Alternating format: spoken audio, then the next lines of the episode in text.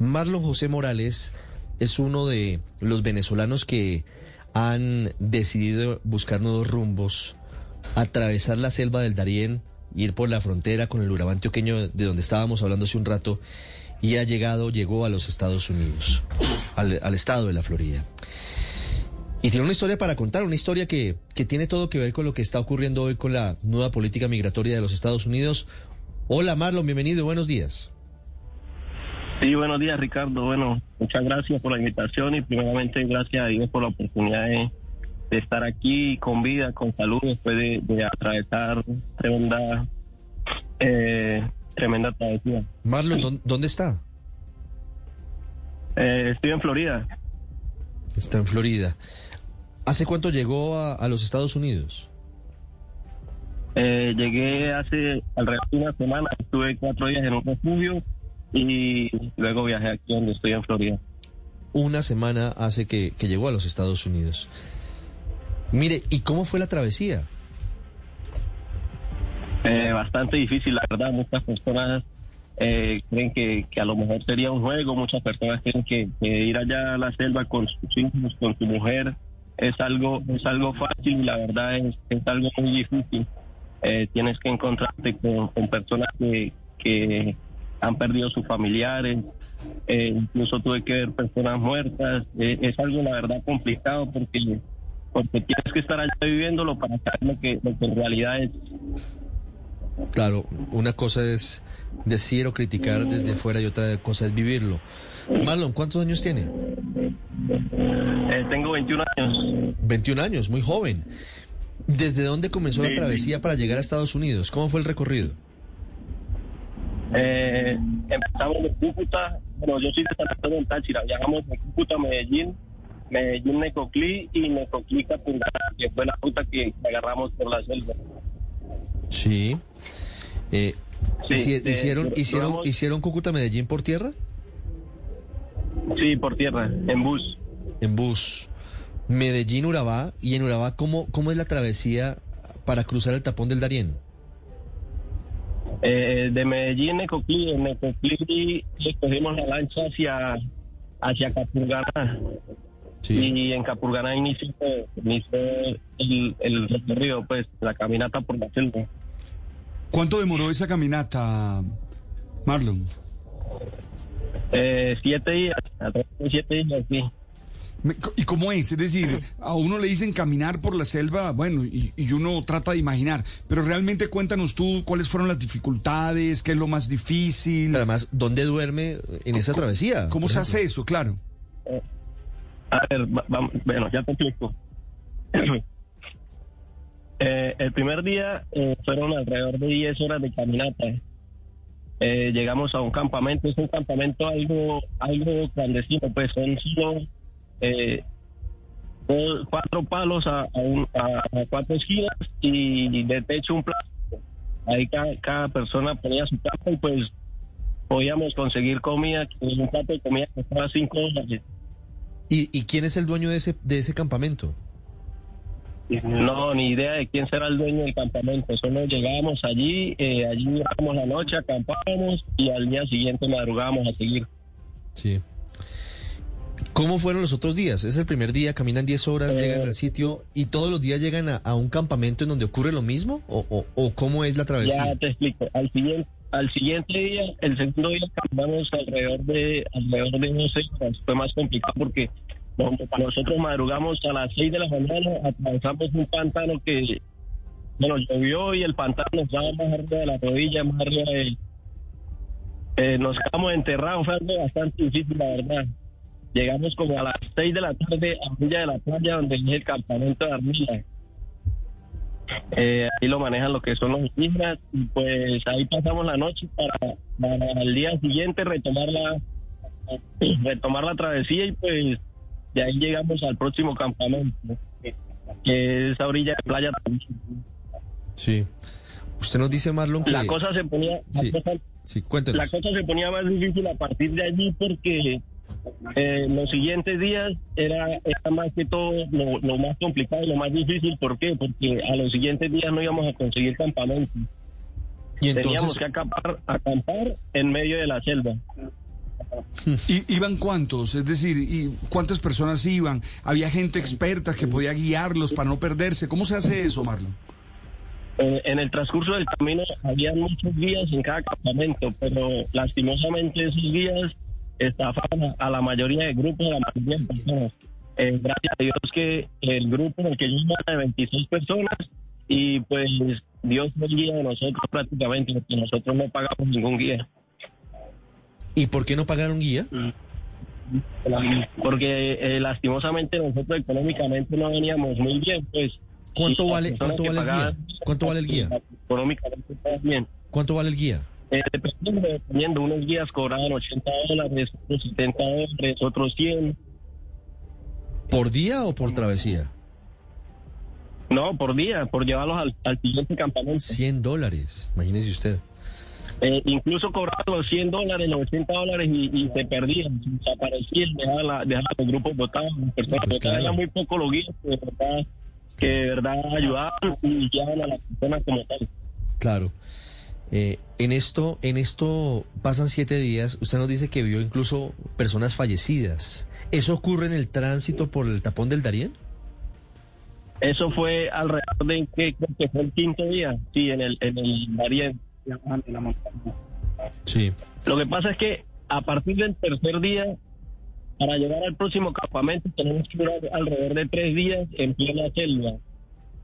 Eh, en ese transcurso las personas van sin comida, van sin, energía, sin medicina. Ve niños que están desmayados, ve mujeres desmayadas, ve, ve hombres sin fuerzas.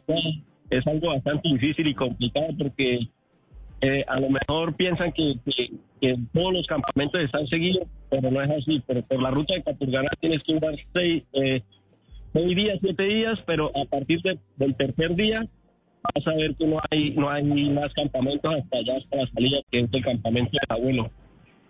sí. Marlon, ¿con usted iban niños en esa travesía atravesando la, la selva del Darién? En mi grupo, en mi grupo no iban niños, en mi grupo iban 22 hombres y cuatro mujeres. Gracias a Dios salimos todos bien de la, de la mano de Dios, pero sí vimos muchos grupos por el camino, muchos grupos que llevaban niños. Incluso eh, me ofrecí a un, a un nigeriano a cargar su hijo, le cargué su hijo durante un día. Durante un Y día. pues él, él, él me, me aportó una ayuda económica porque era una persona que estaba bien económicamente. No, esto- esta es una, una verdadera tragedia, Marlon. ¿Qué pasa al séptimo día? ¿Llegan eh, a dónde exactamente a Panamá? Usted me dice que son siete días por la selva. ¿Cuándo se termina eh, esa travesía tan difícil? la verdad nosotros pensábamos que nunca se iba a terminar. Eh, el, día 7 a las 3 de la tarde nosotros ya caminando todo el día sin comer nada, el desespero era tremendo, era tremendo la verdad.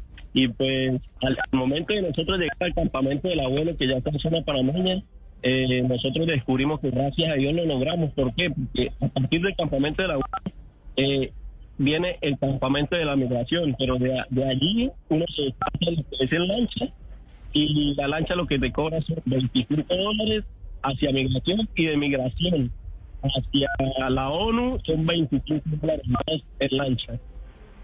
Sí. Santiago, en Caracas tiene Eh, pregunta. eh, un, un- un compatriota suyo le pregunta desde Venezuela. Sí, sí, Marlon, te quería preguntar, después del Darién, ¿qué? Porque obviamente todos hablamos del Darién porque es la parte más difícil, obviamente, pero cuando termina el Darién, ahora es que queda recorrido por todo Centroamérica. Luego, ¿cómo es, el, es- ese camino?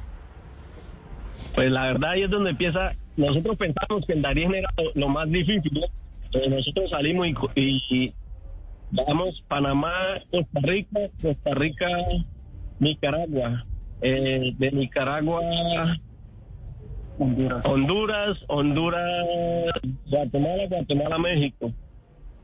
Y ese, Eh, ese- eh, esa, lo que esa- fue Guatemala, esa- esa tra- Marlon, esa travesía, esa travesía la hacen caminando o la hacen en qué, en qué vehículo? En bus, en bus. en bus. Ahí, Camión. a- ahí se, ahí en Sí, camión, pero, sí. pero en lo que es en Guatemala y México la cosa se complica. ¿Por qué? Porque la migración está muy activa y, y son países donde para uno conseguir un permiso tiene que atravesar primero como, como cinco horas de camino y en esas cinco horas de camino se hace todo muy difícil. ¿Por qué? Porque si te dejas agarrar de migración, migración te regresa y pierdes todo el dinero prácticamente, pierdes el tiempo, pierdes todo, porque si la migración te regresa tendrás que volver a empezar. Claro. ¿Y, y cómo hicieron, cómo hizo usted en particular, Marlon, para, para no ser devuelto por migración en, en esa zona, en Guatemala y México?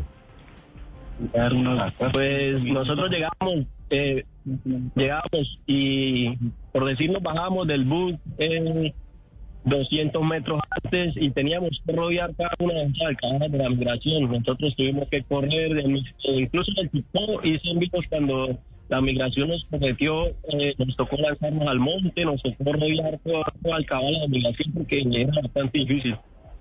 O sea, tienen que esconderse cuando iba llegando a los retenes o, o meterse al monte y dar la vuelta por otro lado para poder cruzar. Exacto, exacto. Porque si lo cogían a uno, lo regresaban de nuevo donde, donde usted inició. Sí. Mire, ¿y cómo les fue eh, llegando a la frontera con Estados Unidos? Eh, pues llegando a la frontera con Estados Unidos, nosotros llegamos, nosotros llegamos alrededor de las 11 de la noche. Nosotros eh, nos entregamos en, en el muro eh, por Ciudad Juárez. Eh, nos recibieron, eh, de ahí pasamos la noche y pasamos del siguiente día. Eh, gracias a Dios eh, nos hicieron reseña, nos hicieron un montón y pues quedamos prácticamente con presentaciones así con la justicia acá. Marlon le preguntó desde la ciudad de Washington, ya al llegar aquí a los Estados Unidos, ¿cómo ve la vida aquí en la Unión Americana? ¿Es tan fácil como usted lo creía? ¿Qué se tiene que hacer aquí al llegar al país sin documentos? Y, y quiero hacer una consulta y- y con el permiso del director Ricardo. Eh, Marlon, ¿a qué huele la selva? Descríbeme qué sentía y cómo eran sus noches. Bueno, primeramente la selva eh, es algo es algo muy difícil de explicar, es algo es algo bastante complicado. Eh, te consigues cosas que ni te imaginas. Eh, yo tuve que ver eh, muertos prácticamente, una niña, eh, familia gritando, llorando. Es algo verdaderamente difícil, de algo de locos, porque la, la gente no cree, la gente tiene que pasar por allí para creerlo. Un consejo sería a las personas que piensan atravesar esta selva, que sean hombres, eh, que no traigan a su pareja mujer, que no traigan a sus hijos, que no traigan a nada de familias. Son hombres y piensan atravesarlo, pues a lo mejor ellos eh, se les hace más, más, más accesible hacerlo así. Eh, ya con hijos, con mujeres, vuelve todo muy, muy difícil. Y tuve que ver un hombre que perdió su hija eh, al, al, al río crecerse y ahogarlo. Entonces es algo bastante, bastante difícil. ¿Y qué hay que hacer cuando llegan a Estados Unidos? ¿Qué, qué hizo usted? No, pues en Estados Unidos, gracias a Dios, la verdad es una vida totalmente diferente. Es algo que, que me asombra totalmente porque es una vida de oportunidades, una vida de, de, de una vida nueva prácticamente, y pues una vida que gracias a Dios vamos a empezar de cero y en el nombre de Dios eh, saldremos adelante. Sí. Mire, Marlon, ¿cómo puede afectar esta travesía por el Darién, por Centro y Norteamérica, hablo de México y Guatemala, de los venezolanos, pero también de los nigerianos, de los haitianos, incluso de colombianos, a Estados Unidos con las nuevas normas? ¿Ustedes cómo ven lo que ha pasado eh, en las últimas horas y los anuncios de una nueva política migratoria de, del gobierno del presidente Joe Biden? Pues la verdad, eh, yo que atravesé la selva es algo bastante difícil y me parte el corazón saber que las personas que están allí metidas y, y aún escuchan la noticia, eh, es- esto, lo que, lo que están haciendo no valdrá la pena a lo mejor, entonces es algo bastante, bastante difícil. Eh, también es triste esas personas que tenían pensado, por, por decir yo tenía pensado para mi esposa en el futuro, es complicado saber que... que no, no sabemos qué hacer eh, eh, próximamente para, para volver con nuestros familiares o, o esas personas que ya vienen en camino. Es difícil Sí. porque es algo que nos deja anonadados a todos y nos deja en shock prácticamente. Marlon, ¿dónde está su esposa? En San Antonio del Táchira, Venezuela. En San Antonio del Táchira. ¿Tiene hijos? No, no tenemos hijos aún. No tienen hijos aún. ¿Y cuál era la idea o cuál es la idea? La idea es eh, que ella se fuera cuándo a Estados Unidos. Eh, la idea de nosotros prácticamente era yo llegar aquí, eh, trabajar, organizarme en el sentido de pagar deudas, porque yo para llegar aquí tuve que endeudarme. Algo cuestión de un mes, dos meses, porque la verdad es un país de oportunidades. Y pues al, pasar los dos meses donde yo suelto mis deudas y tenga cierta comodidad, comodidad no, pues, cierta liberación de deudas, eh, poder pagar a ella, que pues teníamos pensado organizar una vida aquí los dos juntos. Sí. Las 10 de la mañana, 10 minutos, la historia de miles de venezolanos retratada en Marlon, que nos cuenta esto desde un refugio en, en la Florida, en los Estados Unidos. Marlon, gracias por, por sensibilizarnos, por contarnos cuál es la odisea realmente para llegar a los Estados Unidos a través del tapón del Darién. Muchas gracias a ustedes y gracias por la oportunidad. Un consejo y un saludo a todas esas personas que están allá atentas desde San Antonio escuchándonos. Y pues el consejo es que piensen bien las cosas y, y si piensan hacer algo así, no tomen en cuenta ni a sus hijos ni a su esposa. Los hombres que piensan atravesar esa selva, que lo hagan por sí mismos. 10, 10 minutos, ya regresamos en Mañanas Blue. Estás escuchando Blue Radio.